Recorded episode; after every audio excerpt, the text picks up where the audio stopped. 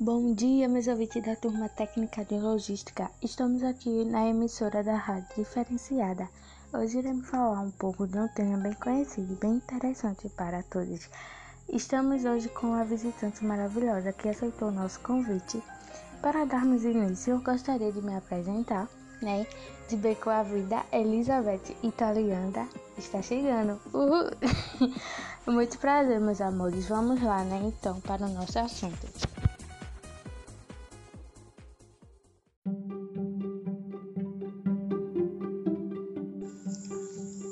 Começa agora a nossa rádio diferenciada.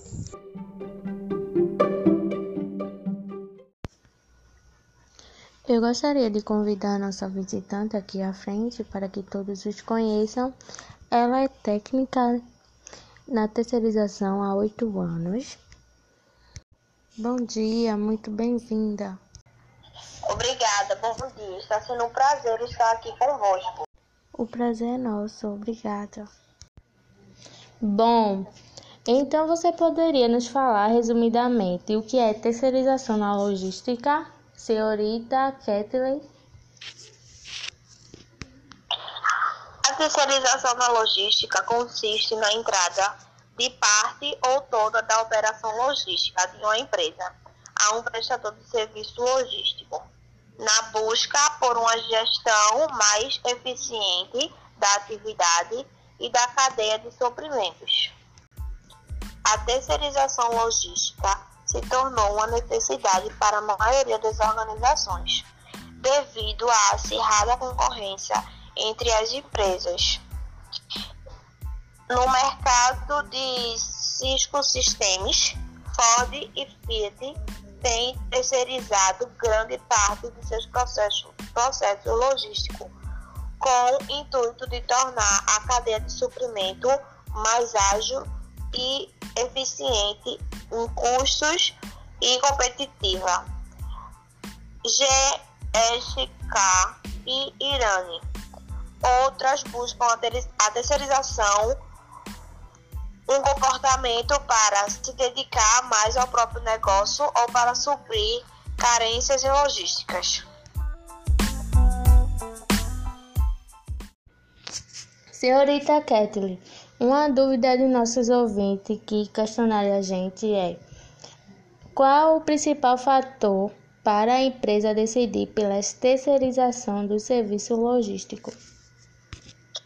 O principal fator é a redução esse é provavelmente o principal fator pela qual muitas empresas terceirizam sua logística.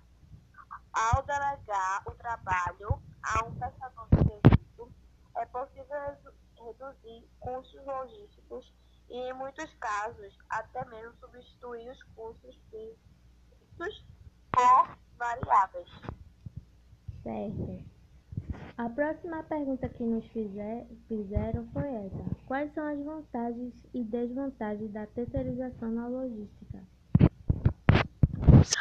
O menor investimento inicial, redução e maior controle dos custos, custos variáveis de acordo com a demanda, não precisa lidar com os processos trabalhistas da contratação direta é, contratar uma empresa que já tem conhecimento dos processos e do mercado de logística, na melhor qualidade de serviço prestado com o parceiro certo e o foco principal no objetivo da empresa.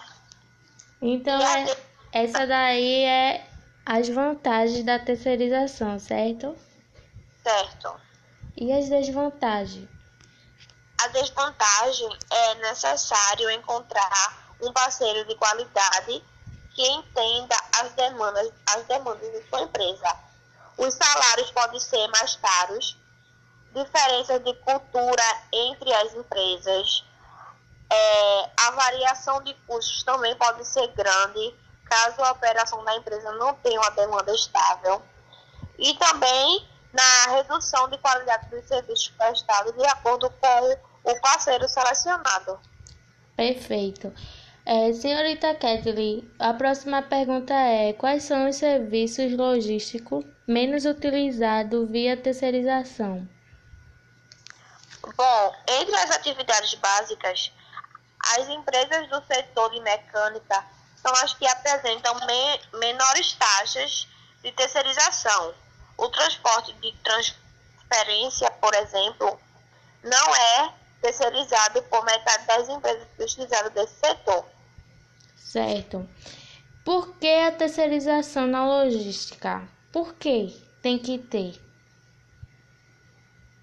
É, a terceirização da logística oferece uma redução considerável dos custos de transporte, sobretudo em termos de estruturas, custo, custo de, fi, de fixo. Outro custo que pode ser reduzido é o gestão de espaços para armazenagem de mercadoria. Menor custo operacional, maior o ROI. Certo. E o que é a terceirização de frota?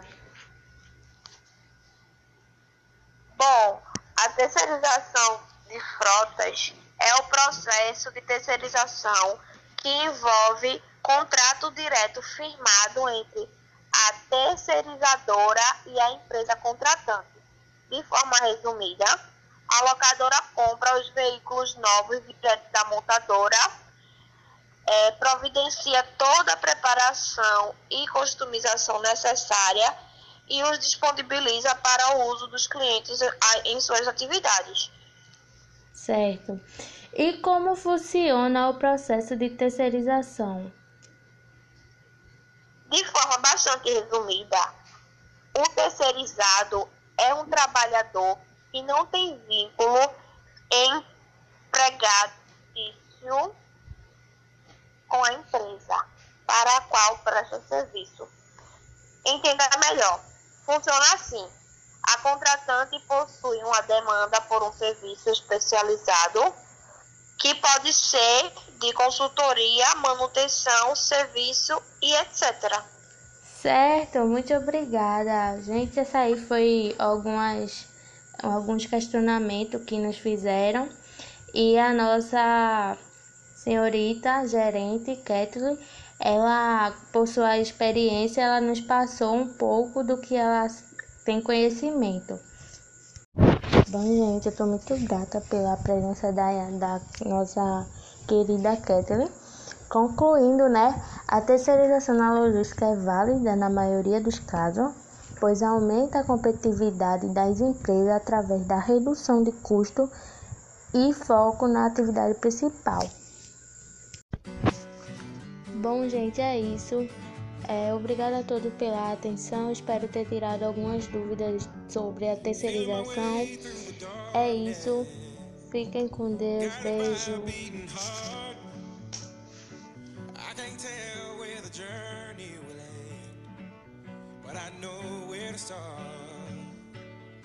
They tell me I'm too young to understand.